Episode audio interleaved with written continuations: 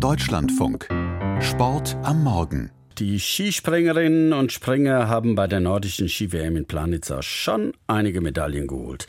Im Langlauf hat es aber bisher noch nicht zu einem Podestplatz gereicht bis gestern. Da gab es dann doch endlich Silber für die deutsche Langlaufstaffel.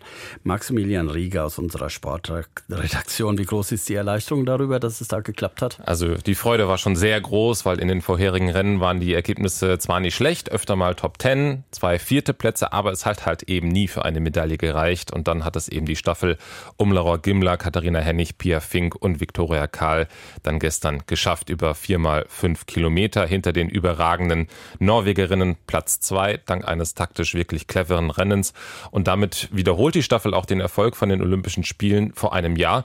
Da hatte es in Peking auch zu Silber gereicht. Das ne? macht mich sehr, sehr stolz. Das ist das eine, das das erste Mal zu erreichen. Die Bestätigung ist meistens der schwerere Job und das haben wir heute bravourös gemeistert. Da bin ich sehr stolz aufs gesamte Team. Sagt dazu Katharina Hennig und es ist tatsächlich auch die erste WM-Medaille seit 2011. Die Biathleten haben ihre Weltmeisterschaft schon hinter sich. Nächster Schauplatz also, denn gleich sind sie im Weltcup gefordert. Wie ist es beim Biathlon bisher für die Deutschen gelaufen? Ja, es war wirklich eine kurze Pause zwischen der WM in Oberhof und dem Weltcup jetzt in Novo Mesto in Tschechien. Nicht mal zwei Wochen. Bester Deutscher gestern beim Sprint. Roman Rees auf Platz 8 mit nur 12 Sekunden Rückstand auf das Podest. Das war eine Strafrunde, die er dann laufen musste, die zu viel war. Und geärgert hat sich auch Benedikt Doll. Er erreicht Platz 12 mit zwei Fehlern. Das ist natürlich mega ärgerlich, weil zwei Fehler weniger und vor allem liegen, wo ich eigentlich gut zurechtkomme. Ähm, ja, dann ist dann halt das Podest drin. Äh, irgendwie sehr, sehr ärgerlich. Also der Ehrgeiz bei Doll ist noch da und deswegen wird er auch noch eine Saison dranhängen. Es hatte Spekulationen gegeben, ob der 32-Jährige seine Karriere beendet. Ist auch gerade Vater geworden, aber eine Saison will er noch machen.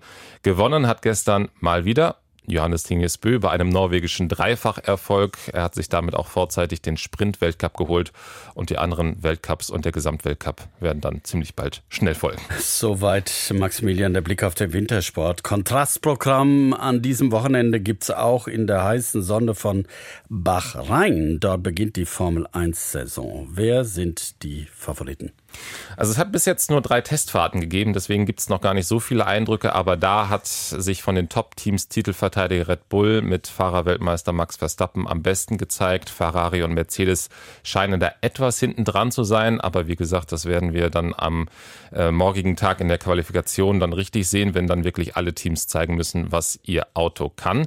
Kleine Überraschung war Fernando Alonso im Test äh, im Aston Martin. Der hat da ziemlich gute Zeiten gefahren. Er ersetzt bei Aston Martin ja Sebastian Vettel, der seine Karriere beendet hat. Und im, der einzige deutsche Fahrer ist jetzt Nico Hülkenberg im Haas. Er hat das Cockpit von Mick Schumacher übernommen, der nach zwei Jahren bei Haas nicht genug überzeugen konnte und jetzt Testfahrer bei Mercedes ist. Also das erste Formel 1 Rennen finden in Bahrain statt, das zweite dann in Saudi-Arabien und da wir erinnern, erinnern wir uns bei der Fußball Weltmeisterschaft, großes Thema, WM in Katar, kann man das machen, darf man das machen? Ist äh, die Wahl dieser Austragungsorte auch bei der Formel 1 ein Thema? Ja, aber längst nicht so massiv wie beim Fußball, was natürlich auch an der Strahlkraft des Fußballs äh, liegt. Aber tatsächlich, der Rennkalender der Formel 1 ist gespickt mit Staaten, in denen Menschenrechtsverletzungen häufig vorkommen. Bahrain, Saudi-Arabien, dazu noch Katar, Abu Dhabi, Aserbaidschan. China sollte eigentlich auch dabei sein. Das Rennen wurde dann wegen der Corona-Restriktion gestrichen.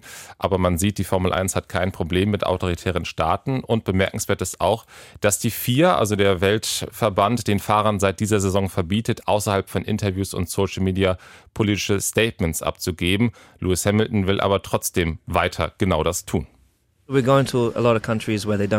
Wir fahren in vielen Ländern, in denen es Menschenrechtsverletzungen gibt, in denen Menschen nicht wie Menschen behandelt werden.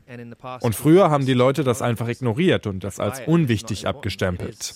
Aber es ist so wichtig, dass jemand diese Themen anspricht. Mir ist es egal, ob ich jemals wieder ein Rennen gewinnen werde, aber dazu werde ich mich immer äußern. Egal, ob es den Leuten gefällt oder nicht. Das hat Hamilton im Podcast The Fast and the Curious gesagt. Wie das dann genau aussehen wird, das werden wir dann über die Saison über sehen. Maximilian Rieger aus unserer Sportredaktion, Dankeschön für die Sportnews.